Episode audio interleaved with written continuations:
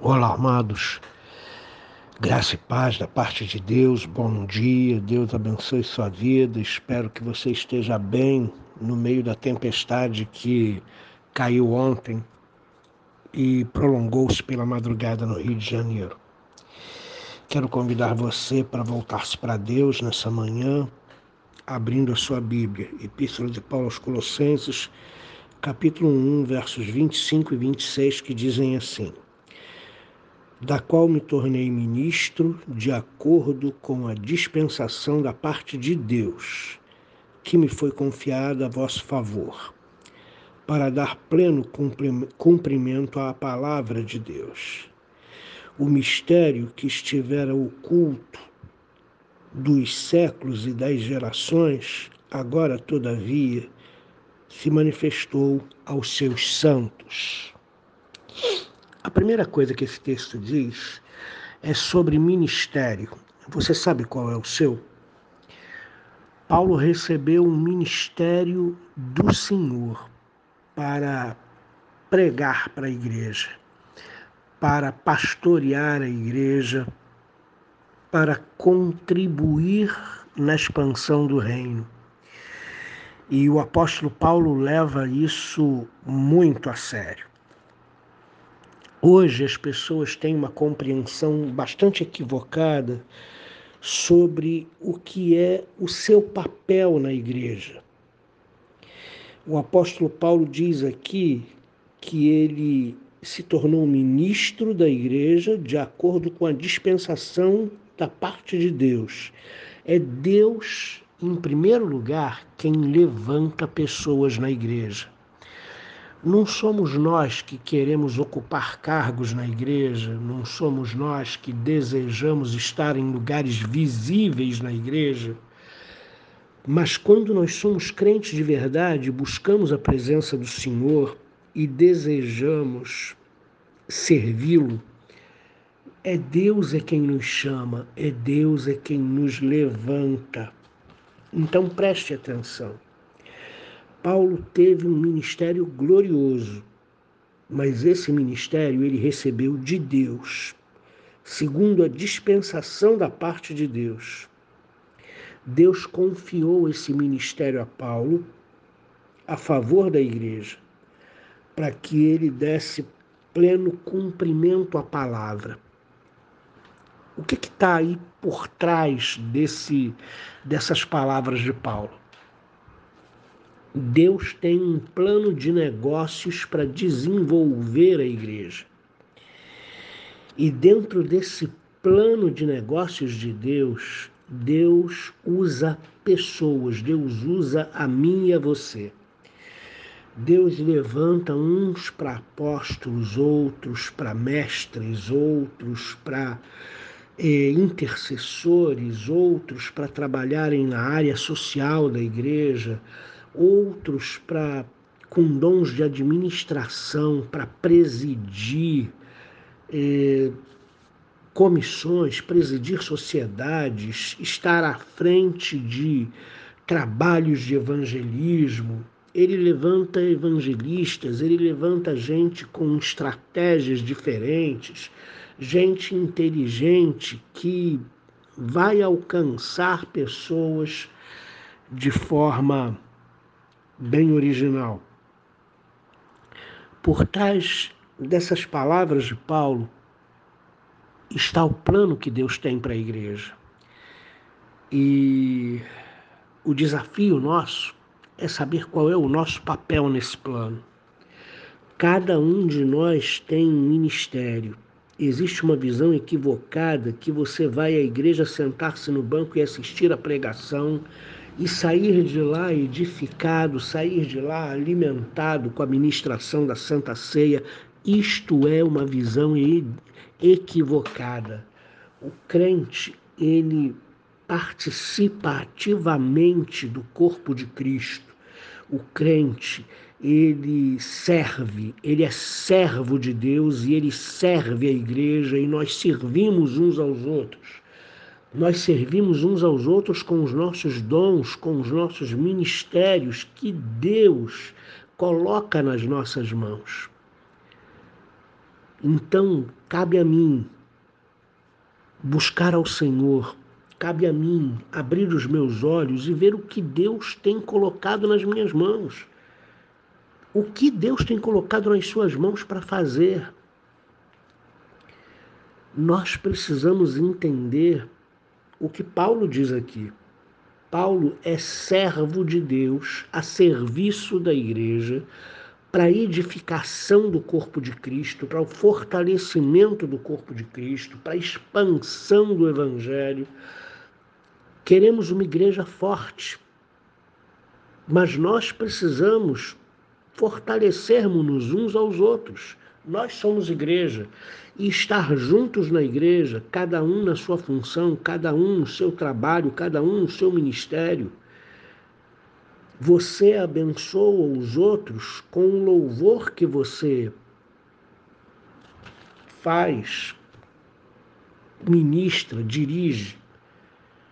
Outros abençoam com a palavra, outros abençoam com conselho, outros abençoam com acolhimento, afago, carinho, outros abençoam com consolação, outros abençoam com palavras de fé, outros abençoam com palavras proféticas.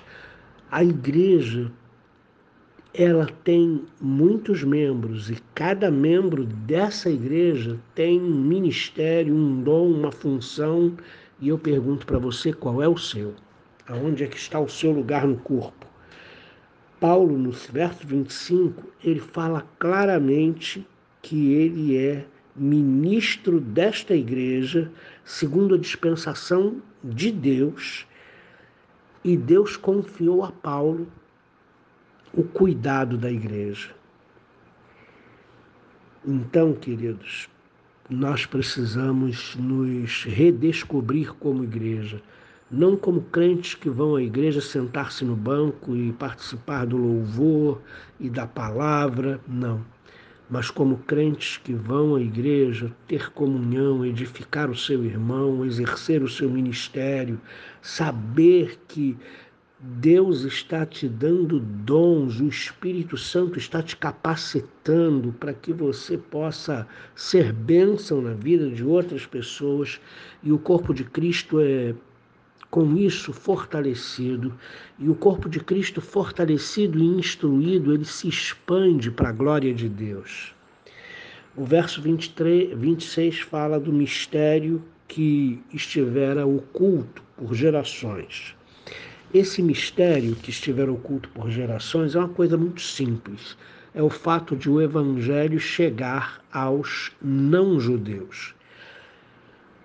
Ainda no tempo de Paulo, havia uma visão muito clara de que o evangelho era só para o povo escolhido de Deus, somente para Israel. Falar do evangelho para gentios, como Paulo fala, era um escândalo. Tiveram vários problemas porque o evangelho chegou aos gentios.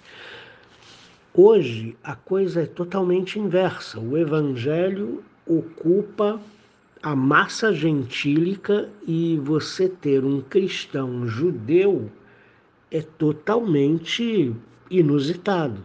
Quando você vê um crente em Jesus Cristo judeu, você fica feliz, você fica alegre, porque a situação se inverteu. Na época de Paulo, a maioria dos cristãos eram judeus e o evangelho estava, ainda que timidamente, chegando aos gentios.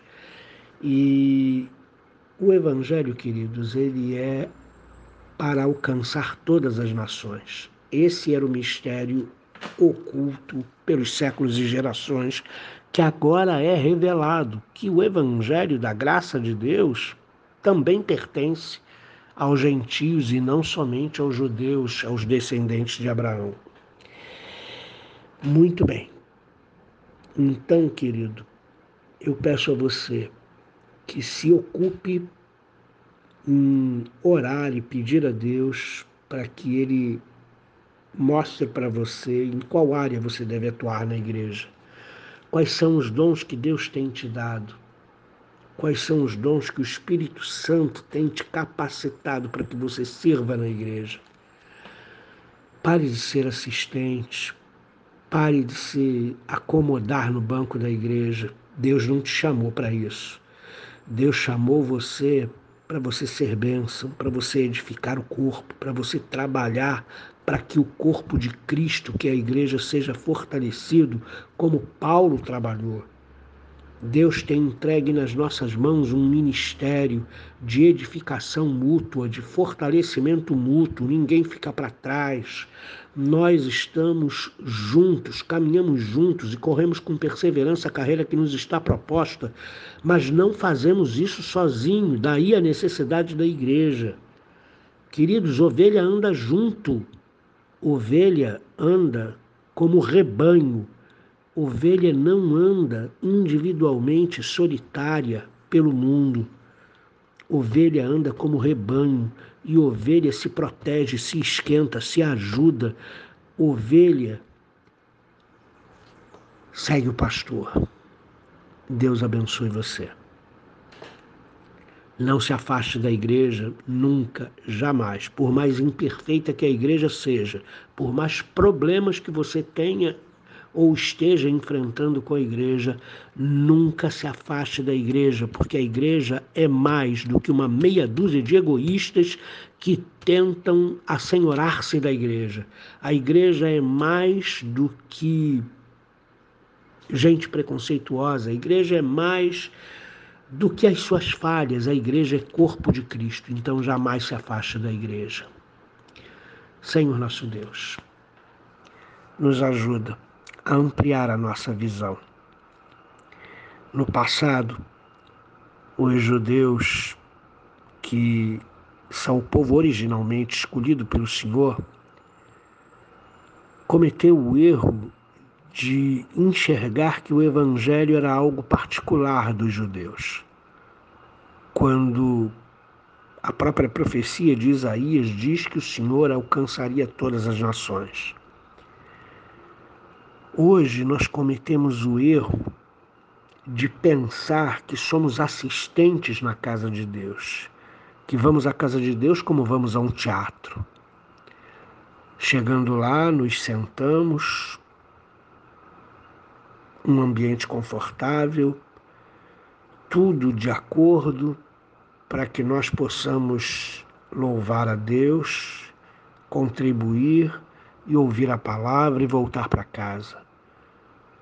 A igreja, Deus querido, o nosso papel na igreja é muito maior do que esse. Por favor, nos ajuda a enxergar isso. Em nome de Jesus Cristo. Amém.